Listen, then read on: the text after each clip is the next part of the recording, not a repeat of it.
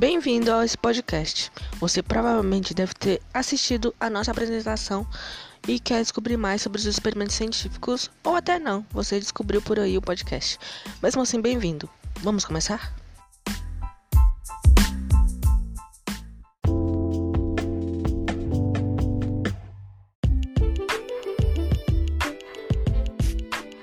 Magnetismo. Magnetismo é a propriedade de atração de determinados metais e ímãs, que representam um polo positivo e um negativo, caracterizados pelas forças dipolo. Desta forma, a propriedade chamada de dipolo magnético informa que os polos iguais se repelem e os polos opostos se atraem. História do magnetismo. Sabe-se que o magnetismo não é algo novo, uma vez que desde o século 7 a.C já eram utilizados seus conceitos. Textos gregos apontam para a existência do magnetismo, propriedade de corpos presentes numa região chamada magnésia, e daí surgiu o nome da propriedade de atração e repulsão de determinados corpos. Tales de Mileto, filósofo, físico e matemático grego, foi quem observou a atração do imã natural, a magnetita, com o ferro. Alguns séculos depois, os estudos foram os estudos com magnetismo e eletromagnetismo foram se expandindo. Além disso, a invenção da bússola, que permitiu o avanço das navegações, já era utilizada pelos chineses desde o século VII. Acredita-se que, além de um instrumento, eles utilizavam-na como um símbolo da sorte ou um oráculo. No século XVI, William Gilbert, ou Gilbert, concluiu que a Terra era magnética. Por isso, todas as bússolas sempre apontavam para o norte.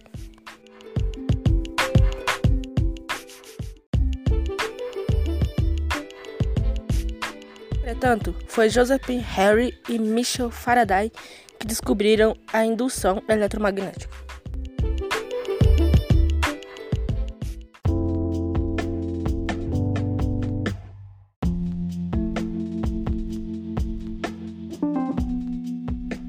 O que é a gravidade? A gravidade é uma das quatro forças fundamentais da natureza, em conjunto com o eletromagnetismo, a força fraca e a força forte. Na física moderna, a descrição mais precisa da gravidade é dada pela teoria geral da relatividade do Einstein.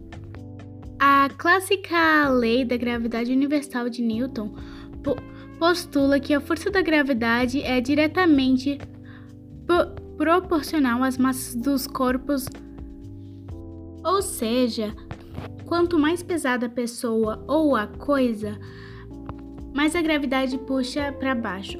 Também a pessoa tem mais dificuldade de, de se locomover.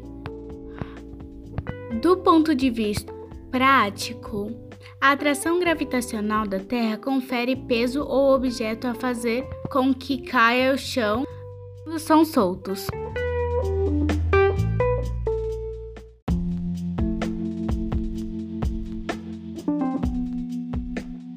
Lei da gravidade universal. Então, a lei da gravidade universal afirma que se dois corpos possuem massa, ambos so sofreram uma força de atração mútua proporcionada às suas massas e inversamente proporcionadas aos, ao quadrado de distância que separa seus centro da gravidade. Essa lei foi, fo foi formulada pelo físico inglês chamado Isaac Newton.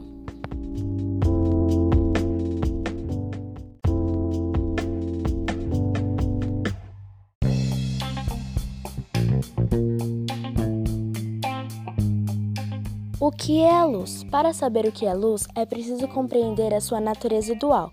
Isso é, luz pode ser uma onda eletromagnética ou um conjunto de partículas. A luz é um tipo de onda eletromagnética visível formada pela propagação em conjunto de um campo elétrico e o outro magnético. Como é característico da radiação eletromagnética, a luz pode propagar-se através de diversos meios e sofrer alterações de velocidade ao passar de um meio de propagação para o outro. A luz também pode ser entendida como um fluxo contínuo de partículas que transportam energia. Já as ondas eletromagnéticas são formadas pela propagação conjunta de campos eletromagnéticos e elétricos.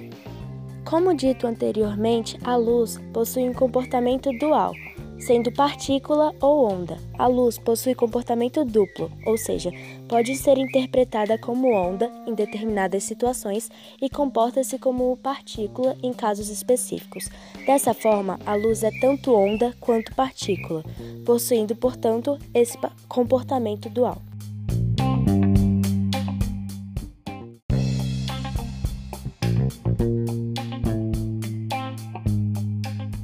Mesmo nos dias atuais, às vezes podemos não dar muita importância para a luz ou então achar que ela está meio distante de nós, mas eu vou provar isso de uma maneira que vocês podem nem ter imaginado. E então, veja como a luz está mais presente na nossa vida de como imaginamos, por exemplo, na fotônica. Essa é uma palavra pouco conhecida e sequer faz parte dos dicionários, mas ela designa uma tecnologia que está presente com frequência na nossa vida e muito muito mais do que pensamos, desde CDs e DVDs, itens tão corriqueiros, até conexões de fibras ópticas. A fotônica está presente e os estudos nessa área são tão avançados que até o manto de invisibilidade popularizado pelo bruxo Harry Potter torna-se algo que desperte dúvidas sobre os limites entre a ficção e a realidade. Então, a fotônica é o campo da ciência que estuda a aplicação de luz em diferentes níveis, desde a detecção e amplificação da luz, chegando à emissão, transmissão e processamento dela. As aplicações desse, desse campo são muitos e atingem diferentes aspectos. Isso significa que nem sempre nossos olhos são capazes de observar a luz em ação, mas não significa que não há benefícios. Isso é possível porque o fóton, Partícula que é a unidade básica de luz e constrói todas as formas dela, tem massa invariável nula. Isso possibilita a observação dos efeitos dele em campos macroscópicos e microscópicos. O primeiro grande passo da fotônica foi a criação do laser, primeiramente demonstrado na década de 60 após diferentes pesquisas e cientistas.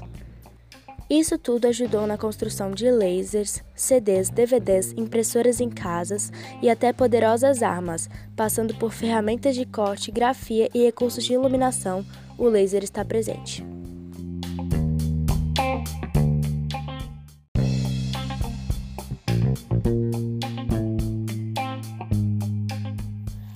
1666, o cientista inglês Isaac Newton verificou que a luz branca proveniente do Sol é na realidade composta por luzes de várias cores. Isso pode ser percebido quando a luz branca passa por um prisma de vidro. Nessas condições, ocorre a decomposição da luz branca nas várias cores que formam o arco-íris. Embora popularmente se diga que o arco-íris tem sete cores, o vermelho, o alaranjado, amarelo, verde, azul, anil e violeta, na realidade ele tem inúmeras cores distintas, que incluem muitos tons de vermelho, alaranjado, de amarelo, verde, de azul, incluindo o que costumava ser chamado de anil e de violeta.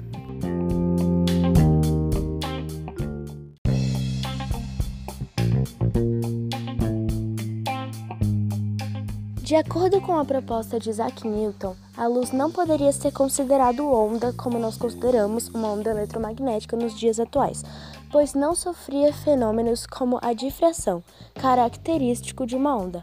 Para Newton, a luz deveria ser formada por minúsculas partículas que possuíam a condição de transportar energia e sofrer reflexões e refrações. Christian propôs que a luz deveria ser interpretada com um caráter ondulatório. Mas um experimento realizado por Young indicou que a luz sofre interferência e difração, que são fenômenos característicos das ondas, e esse experimento ficou conhecido como experimento da dupla fenda, o que fez com que a luz fosse caracterizada uma onda. E já no século XX, as ideias de Einstein e Max Planck propunham que a luz era quantizada, ou seja, formada por minúsculos pacotes de energia denominados de fótons. Entretanto, esses cientistas não descartaram a ideia ondulatória sobre a luz.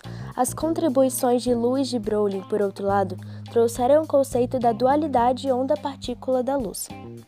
Portanto, é possível compreender que a propagação e a interação da luz com determinados meios caracterizam-na como onda eletromagnética, mas em alguns fenômenos, como é o caso do efeito fotoelétrico, a luz pode ser interpretada como uma partícula. E assim foi explicado o estudo de cada cientista.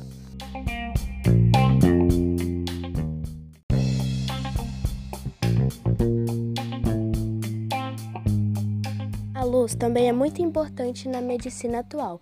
E para que vocês compreendam um pouco sobre isso, agora eu vou explicar a luz a laser e o seu funcionamento. Laser é uma sigla inglesa e traduzida para o português, ela chama amplificação da luz por emissão estimulada de radiação.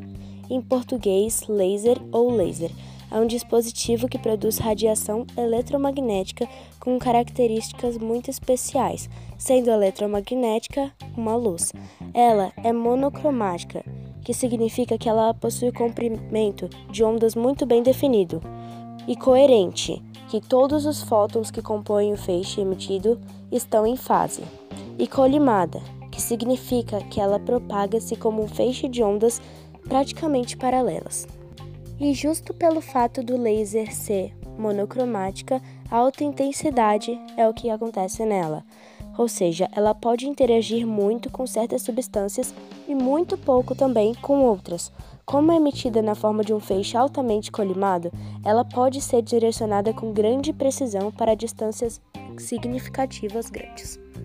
E agora explicando de um jeito mais fácil de compreender as características da luz laser, praticamente são coerente, que são ondas alinhadas entre si, coerente, e monocromática, que tem o mesmo comprimento de onda e a mesma cor, e colimada, que é como se fosse concentrada, e alta intensidade é precisa. Para que a luz fosse útil na medicina, muitos experimentos foram realizados com ela para que fosse explicada a sua importância e o seu funcionamento, como por exemplo o pulverizador, as lentes convergentes, a câmara escura, a refração, entre outras, que explicam, por exemplo, um raio de luz que muda sua trajetória, o mesmo princípio de uma câmera fotográfica, a difração da luz, a composição da luz e a decomposição da luz. Por exemplo, a luz é utilizada na fotoquimioterapia, que é um tipo de medicina moderna muito importante nos dias atuais.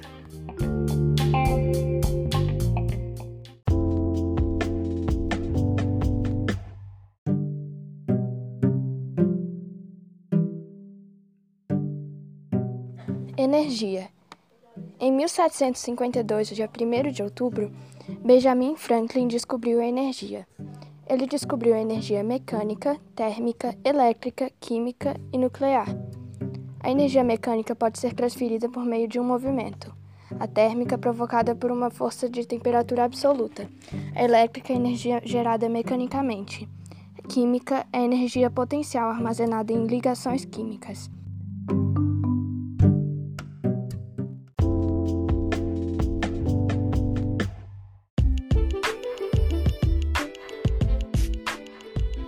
Esse foi o nosso podcast. Esperamos que vocês tenham gostado. Tchau!